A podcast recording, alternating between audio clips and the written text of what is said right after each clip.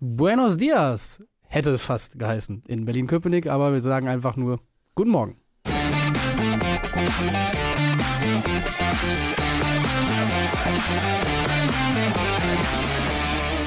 Dein Computer klingt wie du. Wahnsinn, oder? Das ist mir gerade aufgefallen. Spricht, Verrückt. spricht perfekt Spanisch. Wäre das gruselig, wenn man Siri so programmieren könnte, dass sie wie, eine, wie man selber klingt? Kann man das mittlerweile durch KI oder ich so? wollte gerade sagen, heutzutage ist es doch fast nicht mehr gruselig, oder? Max, trink dieses Bier nicht. Meinst du, es würde helfen? Vielleicht. Hast du diese Stimmen nicht eh im Kopf? Ich höre immer nur auf mich selbst. Eben. Also, Der Senior ist es nicht geworden. ja, schade, oder? Oh, ich finde es ganz gut. Also, ähm, Ihr als Schalker, wäre wär man als Schalker jetzt dann sauer gewesen? nee, sauer nicht. Also, der Mann hat sich auf Schalke ein Denkmal erarbeitet und, und er spielt dem. Er hat erstmal einen Bonus, er kann sich erstmal alles erlauben, würde ich sagen. Er kann auch Trainer bei Union Berlin werden. Ich glaub, er hätte nur die Gefahr gesehen, dass er sich damit ein bisschen was auch einreißt, wenn es halt nicht klappt. Und ähm, ich glaube, die Gefahr, dass bei Union gerade was nicht klappt, ist irgendwie da. Deshalb äh, freue ich mich für den Mann, dass er weiter bei Real Madrid so ein bisschen unterhalb der ganz großen Öffentlichkeit mit der zweiten Mannschaft irgendwie weiterarbeiten kann, noch ein bisschen weiter Praxis sammeln kann und dann äh, zum nächsten Sommer auf Schalke aufschlägt. Ähm, also, um mal kurz zu erklären, warum wir über Raoul sprechen. Ja, okay. Samstagabend war es, glaube ich, ne? ging plötzlich die Meldung rum, dass am Sonntag Raoul als neuer Union-Trainer vorgestellt werden würde. Ja, Und das es klang ehrlich gesagt so, also es war Kicker. Kicker Startseite, ne? mhm. Es klang so, als sei die Sache eigentlich durch und Ja. äh, stünde fest. Ähm, am Sonntag wurde dann aber einfach ein anderer Trainer vorgestellt. Ich weiß gar nicht, haben, haben Sie bei Union irgendwie was zu der Personalie Raoul gesagt? ähm, das weiß ich auch nicht. Ich frage Also, mich. sowas kommt ja nicht zufällig dann auch eben, wenn ich jetzt mal den Kicker da als seriöse Ja. Nachrichtenquelle äh, nehme, sowas kommt ja nicht zufällig zustande. Also irgendwo wird es hergekommen sein. Vielleicht So war es auch so wie bei Isco. Und, und Raoul. Raoul war schon auf der Geschäftsstelle. Äh, Lisa de Reuter hat sich den ganzen Tag und die ganze Nacht die, die Beine in den Bauch in der eisigen Berliner Kälte in den Bauch gestanden. Äh, wir hoffen nicht. Uns wird gerade, sorry, ich mache einmal noch, ah nee, Flugmodus habe ich, uns wird gerade gezeigt, äh, dass Ronald wohl gesagt hat, es hätte keine Gespräche mit Raoul gegeben. Okay. Also dann vielleicht doch sogar einfach eine klassische Ente, wer auch immer das gestreut hat, hat er gut gemacht. Mhm. Ähm, ja, ich finde es trotzdem ein bisschen schade. Ich hätte mich irgendwie. Also, A, hätte ich mir vorstellen können, dass das in alle Richtungen hätte ausgehen können. Also, ich hätte mir auch vorstellen können, dass Raúl da ankommt und die einmal auf links dreht und Der so Highland. Alonso-mäßig. Ähm, da gibt es ja irgendwie schon Parallelen. Ne? Es Zweite Mannschaft Spanien Parallelen, trainiert und äh, Riesenspielerkarriere und so als Persönlichkeit natürlich Gibt eine aber auch, absolute einen- super auch einen großen. Unterschied. Äh, Xabi Alonso hat halt in Leverkusen einen Kader von wahnsinnig krasser Qualität. Ich würde jetzt sagen, dass Das stimmt, aber er hat, er hat eine Mannschaft letztes Jahr übernommen, die auch von der Rolle war Ja, und die er auch erstmal ja stabilisiert hat. Die spielen ja nicht, haben ja nicht sofort so angefangen zu spielen, wie sie jetzt gerade spielen. Genau, trotzdem ist das äh, Potenzial in der Mannschaft, gerade was das Spielerische, die spielerischen Qualitäten angeht, bei Leverkusen nochmal ein deutlich anderes als das, was Raoul hätte in Berlin-Köpenick vorgefunden. Würde ich behaupten. Ja, gut, aber ich meine, ein Trainer ist ja auch deshalb ein guter Trainer, weil er es schafft, aus den Spielern das rauszuholen, was maximal möglich ist. Ja. Aber egal, wir, wir sind jetzt sehr viel im Konjunktiv. Raoul ist es nicht geworden. Ich habe mich trotzdem irgendwie gefreut. Ist eine, ich freue mich immer, wenn so ein bisschen verrückte oder, oder auch große Namen Mhm. äh, in die Bundesliga kommen. Hätte natürlich auch nochmal ganz andere Aufmerksamkeit auf diesen Verein gelenkt. Und irgendwie, es, wäre hätte halt immer schwerer geworden, auch also aus Union-Seite, diese äh, Wagenburg und äh, wir gehen den völlig anderen Weg, Mhm. äh, Nummer durchzuziehen, wenn Der- dann da plötzlich Raoul an der Seitenlinie steht und äh, Bonucci fünf Meter zurückschiebt. Genau. So, Der völlig andere Weg mit, mit der Achse Isco, Bonucci, Raoul. so. Ähm, aber am Ende ist es ein Mann geworden, den, glaube ich, keiner auf dem Zettel hatte. Vermutlich nicht. Also definitiv keiner, den man äh, aus diesem Gruselkabinett der, der Untoten Nee. äh, Normalo Feuerwehrmann-Trainer Bundesliga-Kategorie gezogen hat. Mhm. Nenad Bielica. Wir haben so wunderschön und einigermaßen Chips Cola privat. fehlerfrei, glaube ich, über die. Schluss mit Chips und Cola. Ja. So, ähm. Vorher darf ich nicht sprechen, ne? Das war früher die Regel. Also bei uns. Du hast ja schon verkackt. Ja. So, ähm, wir wissen nicht viel über den Mann. Hat bei Lautern gespielt? Anfang der 2000er und hat zuletzt äh, im europäischen Ausland gearbeitet. Zuletzt in der Türkei bei Trabzon. Für ihn auch europäisches Ausland, das stimmt. Ja, klar. Äh, er war aber auch in seinem Heimatland in Kroatien tätig, bei Ja. Dinamo Zagreb, glaube ich. Er war äh, in Österreich relativ lange, bei Austria Wien. Also spricht auch gut Deutsch, Ja. allein dadurch, dass er eben in, in Österreich und eben auch als Spieler in Deutschland war.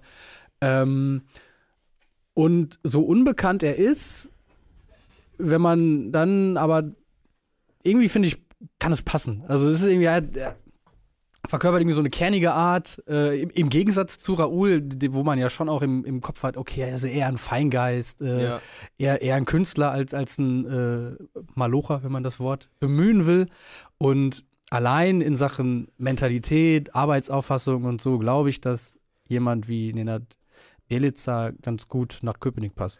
Ist natürlich die Frage, wie viel Osteuropa-Klischee äh, also- aus dieser Annahme äh, Ja. oder durch, durchdringt. Ähm, auch da muss ich sagen, ich kann mir alles vorstellen. Ich kann den Null einschätzen fachlich. Ähm, Ja. Was für ihn natürlich spricht, ist, dass er eine Menge Erfahrung hat, dass er anders als Raoul äh, im Erwachsenenbereich einfach schon tätig war, Mhm.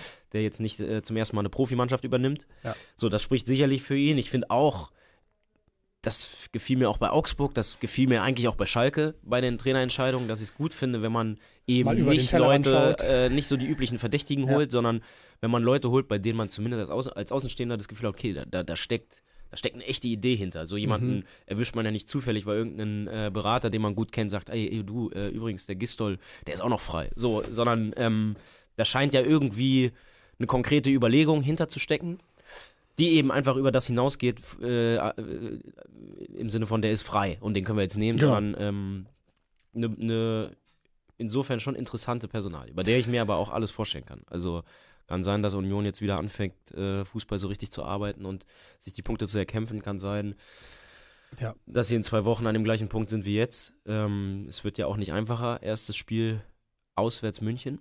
Mhm. Also, das war ehrlich gesagt, das finde ich das Überraschendste an der ganzen Nummer. Dass ähm, dass man, also A, jetzt Champions League, was ist jetzt? Ja, stimmt, Prager wird das erste. Aber auswärts, ein Champions League-Spiel auswärts, wo du jetzt in der aktuellen Verfassung vielleicht auch davon ausgehen musst, dass da nicht zu holen ist. Oh, ich glaube gegen Braga, also natürlich ist Braga der machbarste Gegner in dieser Gruppe und Ja, aber die spielen ja auch nicht zufällig Champions League Nee, genau. und die haben auch nicht zufällig auswärts in Berlin, als es bei Union noch deutlich anders aussah, Mhm. ähm, gewonnen. Ne? Ja. Also die haben sicherlich einfach auch eine sehr gute Mannschaft und die ersten beiden Spiele, ein Champions League-Spiel auswärts und Bayern auswärts, da kann so ein Trainereffekt auch mal schnell verpuffen. Das meine ich nur, deswegen war ich überrascht, dass sie es jetzt gerade machen.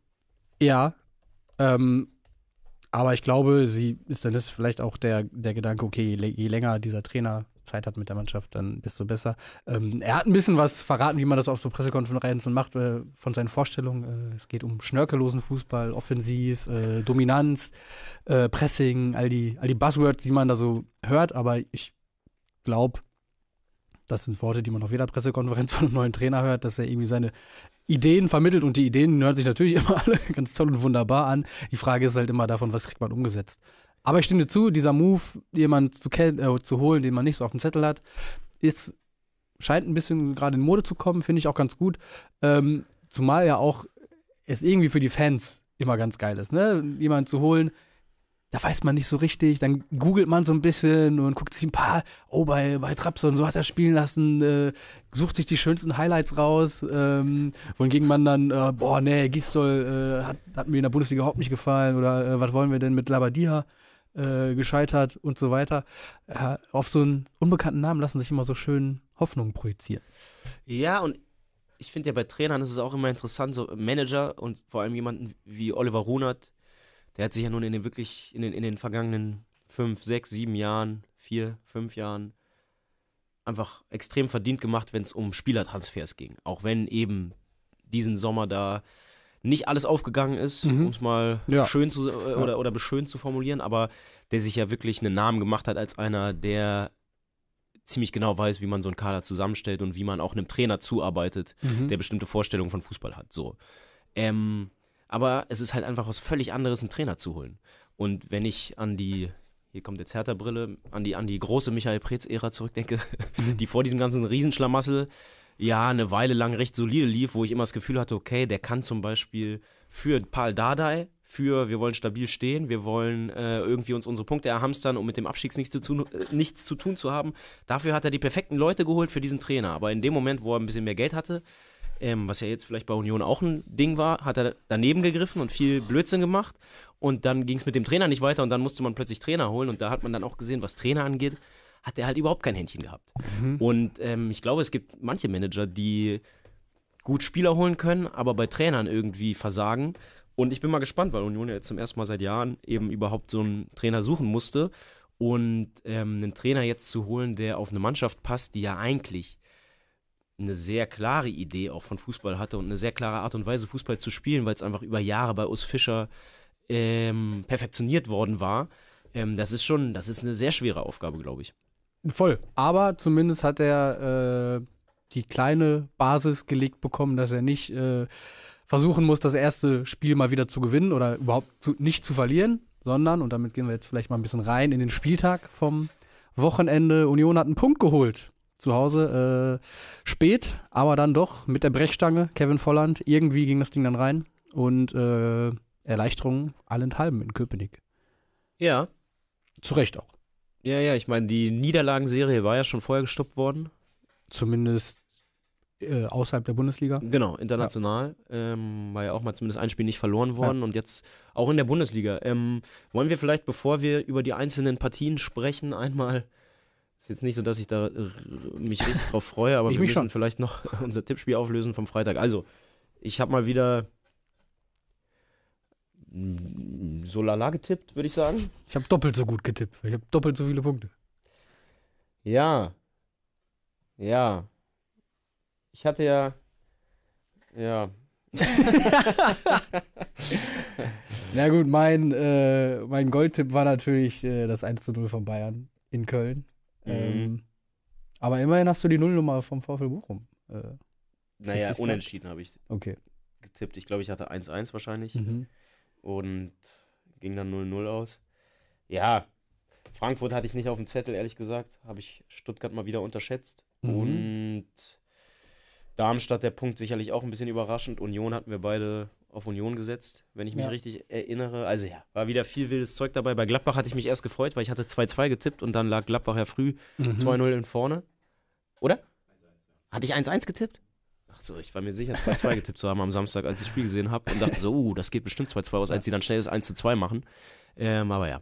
Wilde, wilde Ergebnisse aber auch irgendwie, muss man mal sagen, oder? Schon. Aber besser gemacht hat, hat das äh, der Kollege Corby P. 93. Der hat nämlich 18 Punkte geholt. Was übrigens genauso viele Punkte sind, wie ich geholt habe, quasi, wenn man die äh, 12 vereinbarten Bonuspunkte hinzurechnet, dafür, dass äh, Girassi und Undaf eben nicht parallel und gleichzeitig in der Startelf standen. Ja, da merkt man, dass der Tippgott hat sich einfach gegen, Ja, scheint so. gegen mich verschworen, du und der Tippgott. Also das, du hast das ja, du hast gesagt, die spielen nicht zusammen, weil du natürlich sicher warst, dass Undaf auf der Bank sitzen würde. Ich weiß gar nicht, ob ich das so gesagt habe. Aber Ja, aber du hast es mit deinen Augen gesagt. Und äh, dass Girassi auf der Bank sitzen würde, das war nun wirklich nicht klar. Fand ich. Oder das kam nun wirklich überraschend, lag dann wohl mit der Belastung vom Länderspiel zusammen. Aber äh, umso beeindruckender, dass Stuttgart die Sache da trotzdem, wie man heutzutage sagt, gezogen hat. Mhm. Ähm, Naja, und im Nachhinein muss man auch sagen, Sebastian Hönes natürlich alles richtig gemacht. Ne? Mit, Dennis, mit Dennis Undaf, der zweimal trifft. ja, na, ich war ja auch der Meinung, dass der auf keinen Fall raus darf. Also Mhm. der muss natürlich weiterspielen. Der ist eine Vo- Vollrakete, der muss mit zur EM. Ich äh, betrete jetzt in diesem Moment den Dennis Undaff, ist der beste deutsche Stürmerzug Okay.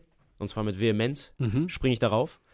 Ähm, absolut geiler Stürmer. Er könnte aber auch noch äh, für die Genau, deswegen muss man jetzt ich, da ne? schnell Also- einer anrufen. Ich meine, bis zur nächsten Abstellung ist eine Weile. Mhm. Äh, da muss man jetzt mal ein bisschen äh, Süßholz raspeln. Wenn ich Nagelsmann wäre, äh, würde ich seit vorgestern Am Telefon hängen. äh, auf die Mailbox sprechen. Dann immer Mhm. mal wieder, hey Dennis, wie geht's dir? Oh, einen schönen Sonntag gehabt. Ich wollte nochmal nachhören. Genau. Äh, super Spiel auch gemacht. Hör mal, Junge, gut. Also unbedingt. Was machst du im Sommer? Hast schon Urlaubspläne? Bei dem muss man ja sagen, Kollege Ahrens kennt ihn noch aus Ja. Mappener Zeiten, hat schon immer von ihm geschwärmt. Mhm. Deswegen äh, hier mal Credits an Ahrens, der schon Ja. vor Jahren behauptet hat, dass Dennis Undaff ein richtig, richtig, richtig guter Stürmer sei. Ja, wobei ja, glaube ich, wenn ich das, die Karriere so richtig auf dem Schirm habe, auch in Mappen so ein bisschen gerade gebogen wurde. Ne? Also vorher war es auch äh, teilweise nicht so ich viel weiß nicht, was Tobi mit ihm in Mappen gemacht hat, aber offenbar hat er das ganz gut hinbekommen. Nudeln gegessen, glaube ich. Er hat in Mappen immer am Marktplatz gegessen und äh, Nudeln gegessen. Auf jeden Fall Supermann. Auf jeden Fall. Ähm, Rob Chang schreibt, so gut war Stuttgart auch nicht, kann auch unentschieden ausgehen, wenn nicht alles drumherum so stimmungstrübend gewesen wäre und Stuttgart einen ihrer Stürmer bei Frankfurt hätte. Ähm, Stuttgart einen ihrer Stürmer bei Frankfurt hätte. ich glaube, er will sagen, Frankfurt hatte auch durchaus die eine oder andere Möglichkeit und hätte mit einem Stürmer wie Dennis Undaf oder Ach so. Sergio Girassi äh, ja, ja. noch das ein oder andere Tor mehr gemacht vielleicht. Ja, okay, aber dass man jetzt als Stuttgart auswärts in Frankfurt äh, nicht 90 Minuten alles dominiert, Ja. ist, finde ich, auch in Ordnung. Ja. Und ich habe in erster Linie die Chance aufs 3-1 von Girassi im Kopf. Mhm. Also es hätte auch 3-1 ausgehen können. Das ist Ja. eigentlich meine, meine. Erinnerung. Ähm, ja, beeindruckend, dass Stuttgart, ähm, finde ich, ich hätte schon auch erwartet, dass sie, okay, nach diesem Run mit Girassi und fliegen so ein bisschen durch, durch die Startphase der Liga, dass dann irgendwie so der Einbruch kommt und dass dann sich das auch mehr als doll wieder einpendelt. Aber ich finde, so ein, die, vor allem die letzten beiden Spieltage, äh, also Dortmund und jetzt Frankfurt, das waren schon, waren schon Statements. Ja, ich finde eben vor allem das Spiel in Dortmund Ja. auch damit angefangen. Ähm, da haben sie ja eben nicht nur irgendwie Punkte geholt, sondern Dortmund richtig, richtig krass an die Wand gespielt. Das war wirklich beeindruckend. Das Restprogramm ist schwer, aber das hat man eben auch schon vor zwei Wochen gesagt und dann Mhm. haben sie Dortmund und Frankfurt geschlagen. Aber ich glaube, sie müssen noch gegen Leverkusen und gegen Bayern spielen. Äh, aber trotzdem, die sind, äh, die sind nicht zufällig so weit oben. Das, ist, das steht jetzt haben mittlerweile sie, das einfach haben mal sie fest. So. mittlerweile untermauert, definitiv. Ähm, aber Rob Chang hat es auch angesprochen, wenn nicht drumherum alles so stimm stimmungstrübend äh, gewesen wäre, und das ist natürlich ein Punkt, über den wir auch sprechen müssen, wieder mal sprechen müssen, denn äh, du saßt hier, ich glaube, vor zwei Wochen mit dem Kollegen Tim Jürgens und hast über einen Polizeieinsatz gesprochen, der sich in Hamburg äh, ereignet hat, äh, als die Polizei in den Block äh, der Hannoveraner Gästefans gegangen ist.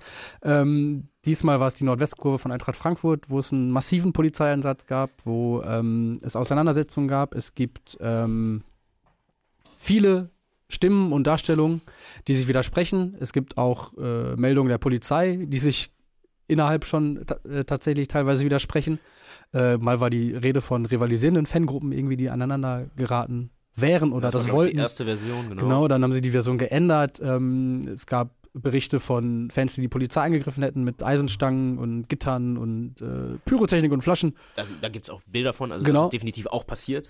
Ähm, und gleichzeitig gibt es Bilder und auch viele, viele Berichte von äh, Kindern, von Unbeteiligten, von normalen Fans, die Pfefferspray abbekommen haben. Genau, nämlich um, um das einmal zu präzisieren, glaube ich, muss man ja dazu sagen, es war nicht im Block, Ja, weil jetzt dann So natürlich am sonst Eingang viele Leute vielleicht quasi. sagen, ja, was haben die Kinder da vorne im Block verloren? Äh, das war quasi vorm Eingang Mhm. der, der ganzen Kurve. Ne? Block 40 war es, glaube ich, um genau zu sein. Ja. Genau, also wo man auch, wenn man da jetzt vielleicht mit seinem Kind einfach mal vorbei, also im Umlauf quasi, ne? Mhm. Und, oder, oder am Blockeingang, wo sicherlich auch einfach sich zwischen Ultras und meinetwegen auch gewaltbereite Hooligans äh, einfach auch völlig normales Fanvolk mischt.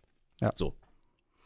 Ähm, und es ist natürlich auffällig, dass sich diese Vorfälle häufen. Äh, es gab nicht nur Hamburg, es gab auch weitere in den vergangenen Wochen äh, fragwürdige und äh, kritisierte Einsätze von, von der Polizei gegen Fußballfans. Ähm, es gibt so ein bisschen die Theorie, dass es damit zusammenhängen könnte, dass äh, versucht wird im Vorfeld der EM äh, Argumente zu sammeln ähm, für die Polizei, dass man die berühmte Datei Gewalttäter Sport nochmal ein bisschen auffüllen will, äh, um für ein möglichst reibungsloses und störungsfreies Turnier zu sorgen. Ähm, was man, glaube ich, sagen kann, ist, dass sich, glaube ich, bei den Fans gar nicht so viel geändert hat. Ähm, das aber eben, und das ist eine, finde ich, bei allem, was man kritisieren muss an Verhalten von Fußballfans, ähm, die gegen die Polizei vorgehen, die mit Pyrotechnik und Flaschen auf Polizisten schmeißen, was natürlich nicht geht, aber was gleichzeitig auch nicht geht, und die Polizei hat nun mal das Gewaltmonopol und das ist halt auch eine krasse Verantwortung.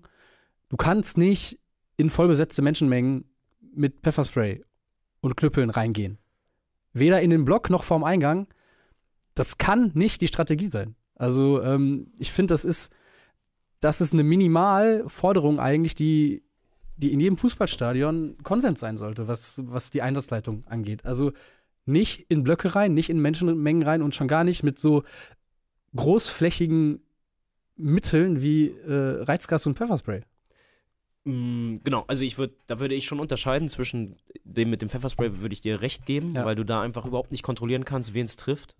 Ähm, das ist halt Genau, mit den ist Konsequenzen, so die man jetzt auch gestreut. gesehen hat. Ja. Ich finde quasi per se zu sagen, nicht in den Block rein ist schwierig. Wenn im Block jetzt wirklich was passiert, wo Menschen Klar, es geschützt ist, es werden ist kein müssen, rechtsfreier dann Raum. muss auch die Polizei mit dem Gewaltmonopol das, das Ja, quasi aber natürlich verhindern unter der können. Maßgabe der Verhältnismäßigkeit. Ja, natürlich, die ja genau, zum Beispiel, genau. glaube ich, auch in Hannover, äh, also in dem Hannover-Block auf St. Pauli durchaus fragwürdig war. Genau, total. Ähm, ich meine nur, ich finde, das kann man, man kann nicht Ja. pauschal sagen, die Polizei hat im Block nichts verloren. Wenn äh, da Sachen passieren, wo die Polizei eben normalerweise einschreiten muss, dann darf es nicht nur, weil es ein Fußball-Fanblock ist, äh, das da nicht gelten. So, das finde ich. Aber ähm, das, was du gesagt hast, ist ja der Punkt, der jetzt auch von vielen Fanvertretern Mhm. und äh, Fanhilfen kommt, dass man halt, würde ich auch sagen, warum sollten in den letzten fünf Wochen, fünf, sechs Wochen, vier, fünf Wochen Fußballfans plötzlich äh, äh, gewaltbereiter geworden Ja. sein und eine völlig andere Strategie fahren. Also warum häufen sich aktuell die Vorfälle Mhm. so sehr und warum eskaliert es immer wieder in, ähm, in und um Stadien herum? Ähm, und die naheliegendste Schlussfolgerung, die ich auch finde, ist schon, dass die Polizei offenbar ähm, eine andere Strategie gerade verfolgt. Und ähm, wenn's, wenn man es einfach nur vom Ende her denkt, finde ich, das ist so ein zweiter Punkt, wenn man denkt, okay, was ist quasi das Ziel der Polizei? Und das Ziel der Polizei ist ja möglichst eigentlich, solche Ausschreitungen zu verhindern ähm, und für ein sicheres und halbwegs ruhiges Stadionerlebnis zu sorgen. Genau. Da muss man mal sagen, dass ähm, Das klappt in jeder der der Einsätze so. dann ja. eben gehörig schiefgelaufen ist. Absolut. Ähm, Gibt es noch was an diesem Spieltag, was wir sportlich besprechen müssen? Sonst äh, gibt es noch ein weiteres Thema, das nicht so launig ist. Köln. Erste Halbzeit Harakiri, Mhm. muss Bayern 5-0 führen. Aber auch da hat anscheinend irgendwer was da, äh, dagegen, dass die Bayern hoch Der, in der Köln gewinnen. Tippspielgott. Ähm, hat Steffen Baumgart sich aber korrigiert. Ich meine, das war wirklich, hast du es gesehen? Das Mit war, einem Auge, das ja. war voll Harakiri. Mhm. Also äh, Bayern ist im Prinzip alle, die konnten alle zwei Minuten kontern. Und wenn du mit Harry Kane als, als im Prinzip Spielmacher kontern kannst und auf außen einen Leroy Sané schicken kannst, dann hast du halt auch alle zwei Minuten hundertprozentige. Und das war in der ersten Halbzeit so, aber das hat er dann korrigiert. Zweite Halbzeit war für den neutralen Beobachter unfassbar langweilig. Äh, aber Bayern hat es ziemlich, ziemlich gut kontrolliert. Mhm. Können sie offenbar jetzt auch.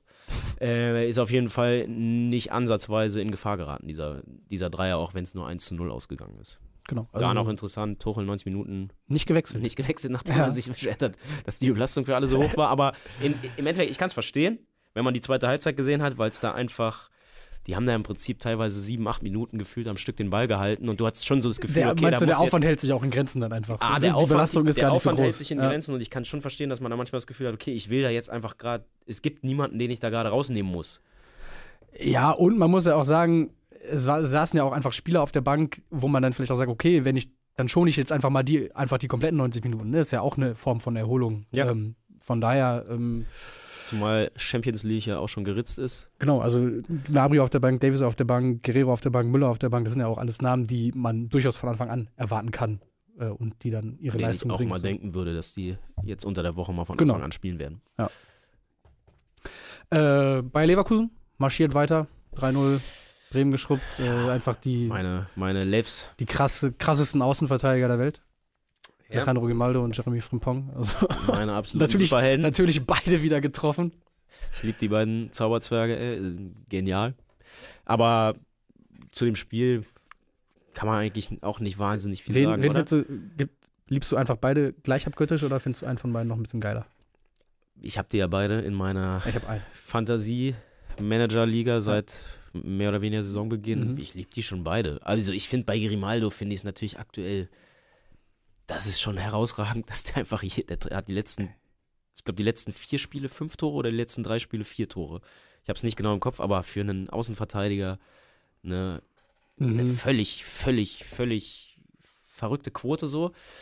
Und das sind ja halt alles Dinger, ne? Das sind keine Abstauber oder, oder Sachen, wo er zehn Meter vorm Tor alleine vorm Keeper steht. Nee. Auch jetzt in Bremen, aber da war zum Beispiel der Winkel ja auch schwer. Äh, Den dann Und, so ähm, mit dem Schnitt erstmal oben links Genau, dann der, in den der, kurzen der jagt die Winkel Dinger auch. ja alle irgendwie ins Kreuzeck oder mit Überlegung mit, mit der Mhm. Innenseite irgendwie am Keeper genau vorbei in die Lücke, wo er rein muss. Also das ist halt alles auch da kein Zufall, sondern Absolut nicht. Er, hat, pure Qualität. er weiß absolut, was sein Fuß kann und wie er den einsetzen muss, um Tore damit zu machen. Also, Ja, genial. Bei Frimpong, der hat natürlich irgendwie nochmal so eine andere Leichtigkeit. Power, der, genau, der ist einfach ne? ist halt schnell. Ja. Grimaldo ist ja gar nicht unbedingt so schnell. Ähm, Frimpong ist einfach spritzig und schnell. Mhm. Bei Frimpong muss ich sagen, der hat schon auch immer wieder Phasen, auch in Spielen. Da verliert er dann auch drei, vier Mal am Stück den Ball und ein bisschen zu verspielt. Also der könnte sich teilweise noch so ein bisschen was bei Grimaldo wahrscheinlich abgucken, wann mache ich was. Äh, andererseits ist natürlich eins gegen eins und äh, Dribbling auch dessen große Stärke wiederum. Also darf man ihm wahrscheinlich auch nicht nehmen. Mhm. Und ja, also Leverkusen, unfassbar, dass die auch halt so überhaupt nicht straucheln. Also es gab ja irgendwie so vor dem Unionsspiel, jetzt vor der Länderspielpause, gab es mal so eine Phase, wo es so Wo ein bisschen holpriger Ja, und wo die Spiele manchmal. hinten raus dann auch so ein bisschen enger wurden, äh, auch, auch ergebnistechnisch. Na, wo man auch so ein Arroganz ist immer sehr schnell unterstellt, aber wo du so einen gewissen Schlendrian dann auch mal Mhm. äh, zumindest er, erspürt hast, aber das ist jetzt halt wieder. Ja, ein 3-0 von Bremen, weg. da kannst du nicht von Schlendrian sprechen. Genau, Also, genau. Also es ist beeindruckend. Ja. Ähm, Dann Spektakel in Dortmund. Ja. Äh, Gladbach führt 2-0 auswärts und muss sich vielleicht vorwerfen lassen, das äh, dann nicht cleverer verteidigt zu haben oder einfach überrollt von einer Dortmunder Wucht dann. Ja, ich glaube für alle, die es nicht mit Dortmund halten, ein sehr zufriedenstellendes Spiel, oder? Weil man so das Gefühl hat, jetzt haben sie in einer kniffligen Situation gerade so wieder den Hals aus der Schlinge gezogen, Mhm. den Kopf aus der Schlinge gezogen und ähm, Sieg geholt und wird es wieder keine Diskussion um, um das große Ganze geben. Gleichzeitig sind sie nach wie vor, sind es mittlerweile zehn Punkte oder nach wie vor dann zehn Punkte Ja. hinter Leverkusen. Also mit der Meisterschaft werden sie sehr, sehr, sehr, sehr, sehr sicher in dieser Saison nichts mehr zu tun haben. Ähm, ja, komisch. Einfach eine komische Truppe, komische Saison. Viel Mhm. mehr kann ich dazu gar nicht sagen. Nee, aber das ist, vielleicht ist es aber auch einfach das, wo Borussia Dortmund gerade steht, wo sie auch nicht mehr, viel mehr zustande sind, also zu leisten, weil ähm, wenn es halt über so einen langen Zeitraum dann auch immer dieses Schwankende gibt, äh, vielleicht geht auch nicht mehr. Vielleicht ist, ist es das Maximum. Vielleicht ist es dann irgendwas pl zwischen Platz 5 und 2, so, wo Borussia Dortmund äh, in diesem Jahr oder in dieser Saison dann halt steht. Ja, die Frage ist natürlich, ob mehr drin wäre, Ja. wenn man es anders angeht. Ja. Äh, aber dazu möchte ich mich jetzt auch nicht, zu der Aussage möchte ich mich nicht versteifen. Ich hatte gerade Rücksprache mit der Regie. Ja. Das äh, andere größere Thema, größere, Thema, was wir angedacht hatten, Rostock, Lichtenhagen, St. Pauli, äh, schieben wir auf morgen, Okay. ähm, da wir noch einige andere Dinge haben, die wir anreißen müssen, die wir besprechen müssen. Und äh, Rostock Ja, ja. wollen wir dann vielleicht auch mit der gebotenen äh, Ruhe und Ausführlichkeit behandeln. Generell kann man vielleicht morgen einen kleinen Zweitligatag dann einlegen, äh, da es ja auch einige andere äh, Dinge zu besprechen gibt in dieser Liga. Aber ähm, wir müssen darauf aufmerksam machen, dass in wenigen Tagen eine große Gala ansteht. Ja. Äh, die du federführend ins Leben gerufen hast, betreust, moderierst. Ähm, es geht um den sogenannten de Floor. Genau, zum zweiten Mal werden wir das in Form einer, einer Gala-Veranstaltung Mhm. zelebrieren. Wir werden die Gewinner und Gewinnerinnen live äh, bekannt geben Genau. in einer Live-Show am Sonntag, 20.15 Uhr. Ja. Beste Sendezeit. Ich weiß nicht, gegen was, gegen was treten wir an? Tatort wahrscheinlich? Oder Polizeiruf? Tatort, glaube ich. Mit. Welcher? großer Wahrscheinlichkeit. Stimmt, wir hatten angekündigt, dass wir noch ermitteln, was das nicht für ein Tatort Münster. ist. Nicht Münster. Oder welche? Ich, ich bin überhaupt kein Tatort-Fan. Aber das ist schon so der beliebteste, oder? Ich glaube, der kriegt regelmäßig immer, Immer noch noch, ja. Und Wiesbaden. besten Quoten. München, Köln sind auch immer Schlachtschiffe, würde ich sagen. Also hoffentlich keiner von denen, sondern irgendein Idiotentatort. Was ist so ein Idiotentatort? Äh, wartet. Ich habe jetzt, bin jetzt hier im Tatortkalender. Erklären wir einfach mal Ballauf und Schenk zum Idioten-Tatort. Aus Köln kommt der Tatort. oh ja, harte 3.12.. Konkurrenz, aber ich nee, finde. Nee, nee, nee, nee, ähm, nee. Die, die stecken wir in die Tasche. Ärgerlich. Ja. Aber wer die Chancen hat, Ja. darauf äh, gegen Ballauf und Schenk anzutreten, äh, werden wir im Laufe dieser Woche verraten. Wir blicken nämlich auf die Nominierten. Genau. In Äh, hier, Jahr. Das sind nicht nur die Nominierten, das ist schon die Shortlist. Also es gab wesentlich mehr Okay, Nominierte. Äh, kurz zum Ablauf. Wir haben ja immer eine Umfrage, wo es wirklich äh, enorm viele Auswahlmöglichkeiten jeweils gibt für die, für die 15 Kategorien, die wir Jahr für Jahr aufnehmen in den Katalog. Und ähm, das hier sind jetzt, das ist schon die Shortlist. Also das sind Okay. die acht Ein Kandidaten. Destillat. Die äh, am besten abgeschnitten haben. Okay, Und also auch schon also ein unter diesen acht Kandidaten, ja genau, ist auch der Gewinner. Äh, Mhm. Ich weiß nicht, ihr, ihr seht es wahrscheinlich, müssen wir, wir müssen jetzt nicht jedes Spiel vorlesen, oder? Nee. Aber es geht glaube, um das Spiel des Jahres. Wir blenden natürlich sind solche Kandidaten wie Saarbrückens Pokalsieg gegen Bayern München äh, automatisch mit dabei. Jo, dann Spiel des Jahres, Moment des Jahres. Ähm, wo es auch eine Menge schöner, weniger schöner, interessanter, launiger Mhm. Erlebnisse gab. Auch einer dieser Momente, beziehungsweise einer dieser Momente ist für euch äh, der Moment des Jahres. Ein bisschen die Frage ist, ob 24 Stunden äh, laut Definition überhaupt ein Moment ist, ne? oder ob das die. Äh, Ich Die- denke die- mal, die wenn du jetzt Jack Dauer von- Grealish fragst, der wird das alles als einen kurzen Moment abgespeichert haben, weil ich glaube, für Weil er sich an den Rest nicht erinnern kann. Der hat gar nichts abgespeichert. Aber Dann haben wir als dritte Shortlist für heute den Witz des Jahres. mhm. Äh, Saudi-Arabien war zumindest in den Auswahlmöglichkeiten stark vertreten, hat es äh, mit dem großen Banger WM 2034 in Saudi-Arabien auch auf die Shortlist geschafft. Der DFB generell natürlich traditionell stark. Ja. Ähm, auch da könnt ihr gespannt sein. Aber ich würde sagen, äh, wir haben hier, also drei von acht haben mit Saudi-Arabien zu tun. Und es war noch viel mehr zur Auswahl. Ja. Äh, die Mama des spanischen Verbandspräsidenten Rubiales tritt in den Hungerstreik war auch sehr schön, wobei ich eigentlich die Auswahlmöglichkeit, äh, dass sie nach äh, 24 Stunden abgebrochen hat, äh, auch ganz gut fand. Im, in, in, der, in der Kirche In war der das, Kirche ne? war sie, genau, ja. Ja, herrlich. So, äh, das zum Fall on Floor. Äh, bleibt gespannt und seid vor allem am Sonntagabend live dabei. Genau, 20.15 Uhr einschalten. Selber Kanal, andere Uhrzeit. Ja. Bisschen anderes Setting. Ähm, ihr dürft gespannt sein. Ich schieb dir noch schnell eine Einmeldung dazwischen, denn äh, Uwe Kurschinat ist neuer Trainer. Wo? VfL Osnabrück. Ähm, die ja Tobias Schweinsteiger entlassen haben und dementsprechend Das äh, habe ich mitbekommen, okay. man da auch in diesen Tagen eine Entscheidung auf der Trainerposition erwarten konnte. Nun ist es Uwe Kurschinat geworden. Ähm, Toi, toi, toi, wie wir Graffiti-Sprüher sagen. Genau, ich glaube, weder du noch ich äh, sind jetzt aus dem Stand hier in der Lage, Näheres äh, weder zum VfL Osnabrück noch zu Uwe Kurschinat als Trainer und seinen Qualitäten äh, von sich zu geben, ohne sich komplett aufs Glatteis zu begeben. Von daher äh, halten wir es mit toi toi toi.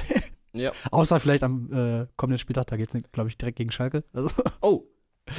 Ja, ist natürlich immer dankbar Timing. gegen eine Mannschaft mit neuem Trainer Ja. direkt zu spielen. Schalke, auch so, auch so eine Nummer. Auch so ein ne? Thema für morgen vielleicht. Auch ja. so eine Nummer. Auch so eine Nummer. Juti, was haben wir noch auf dem Zettel?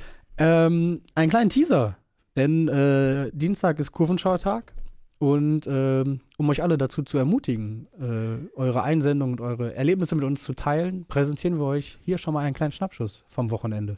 genau, Lukas hat uns was geschickt. Hier direkt um die Ecke. Berolina Mitte gegen Hertha BSC. Die Frauen in der Regionalliga Nordost. Hertha hat gewonnen. Glückwunsch, Max.